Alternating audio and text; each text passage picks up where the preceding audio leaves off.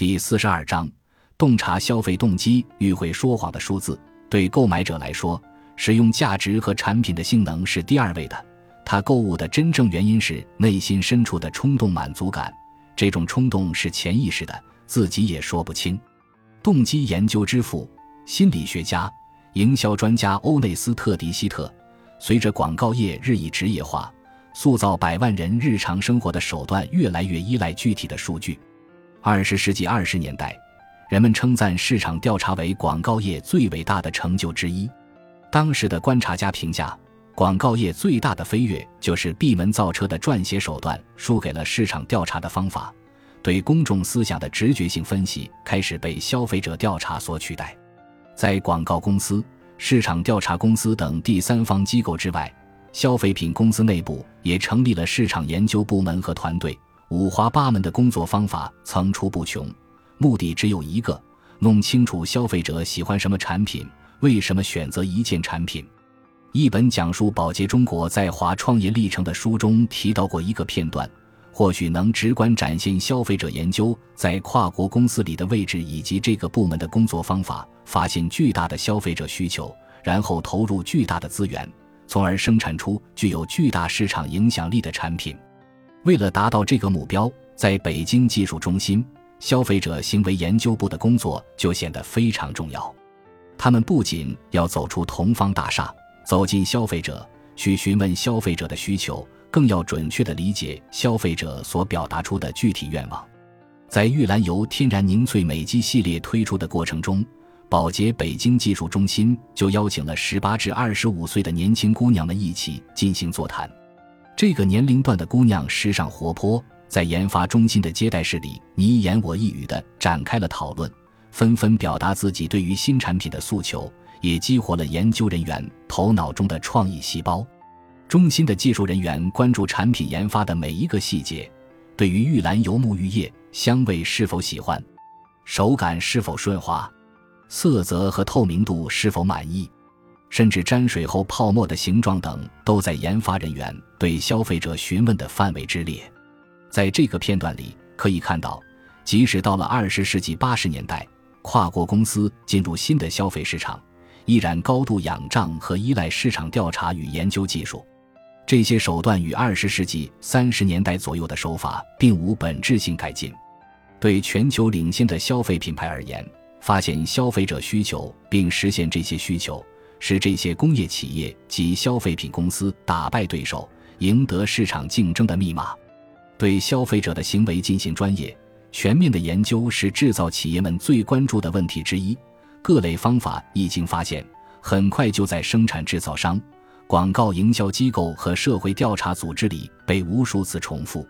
可以说，在前信息时代，对消费者意愿与行为的分析是生产制造商、媒体、调查机构和广告公司的共谋。机构招募数量庞大的人群，专门面向各类消费人群做访谈，从而洞察消费动机。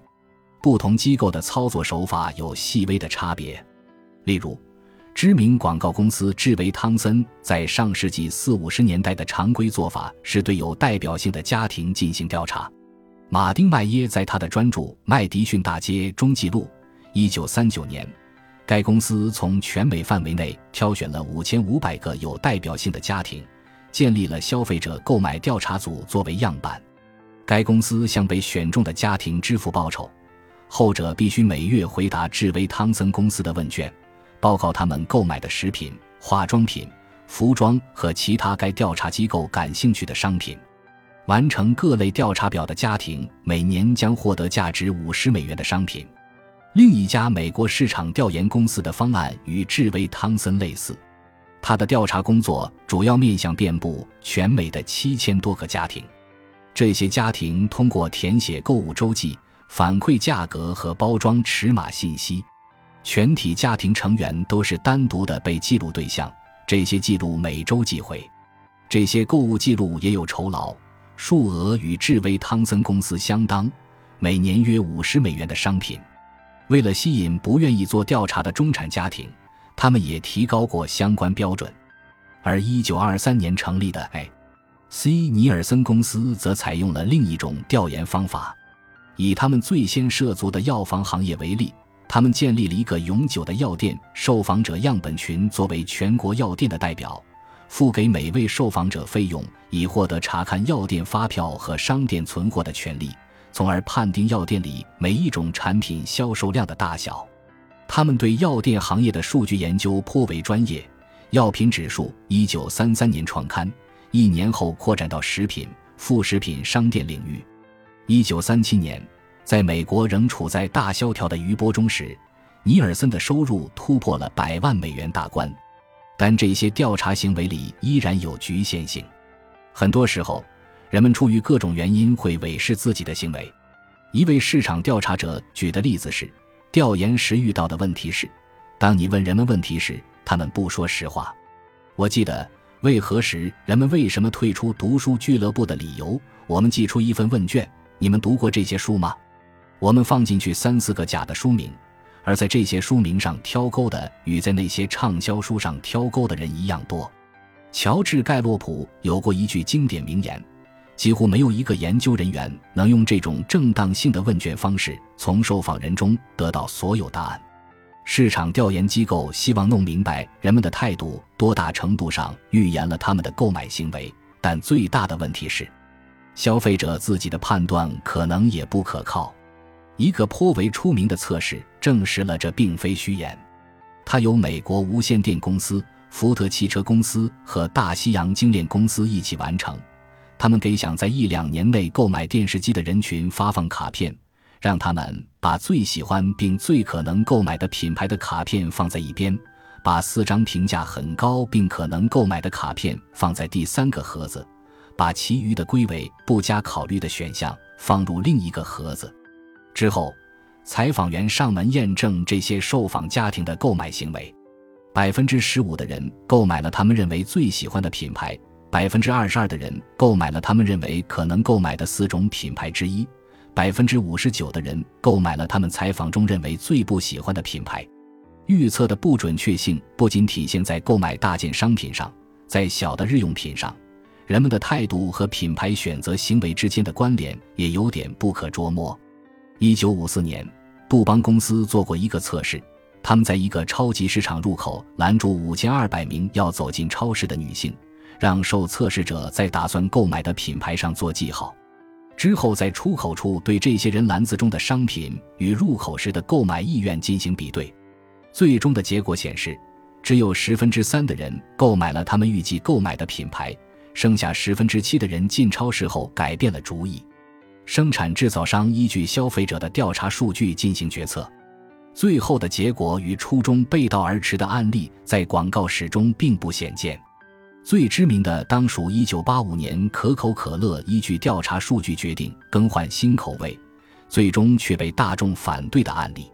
上世纪七八十年代，可口可乐被百事可乐的年轻化形象所挑战，在各种测试和调查中，消费者看似都偏向百事可乐的口味。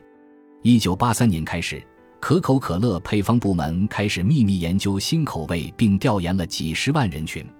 调查结果是，被调研者都更喜欢新的口味。这种新口味的可口可乐也比百事可乐的口味更受欢迎。于是，一九八五年四月二十三日，可口可乐公司总裁罗伯托正式宣布推出新可口可乐，同时停止生产老可口可乐。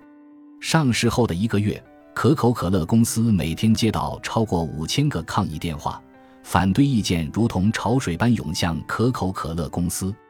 最终，可口可乐公司停产了新的口味产品，老口味的可口可乐又重见天日。这个商业史上的经典案例，正是基于消费者调查问卷所引发的。事后，观察者和分析家们从各种层面分析研究了这一商业史上的案例，得出的结论有些指向了数据调查的严谨性不足，有些则指向大众心理并未被充分研究的各类潜在效应。调研数据和行为背道而驰背后的态度行为差异，也受到了社会心理学界的广泛关注。社会心理学家们倾向于认为，访谈和许多报告测试都是关注外显态度，而没有真正关注个体的内隐态度。后者需要在认知压力和其他间接的手段中才能表达出来。当内隐态度与外显态度有冲突的时候，很多行为都是内隐态度引起的，因而才会造成态度行为间的不一致。制造商和广告商们被迫意识到，消费者在市场调查中所给出的结论与其内心真实想法可能存在很大差异。在营销和市场调查作为一个行业和一门学科越来越走向科学化的背景下，这种背道而驰成了工业生产制造商与广告营销企业共同头疼的问题。由此，认识消费者成了工业时代繁琐、复杂却又必须完成的作业。即使对消费者的观察和研究策略在一些时候被发现是失灵的，但对生产商而言，停止这些策略研究却又是万万不可能的。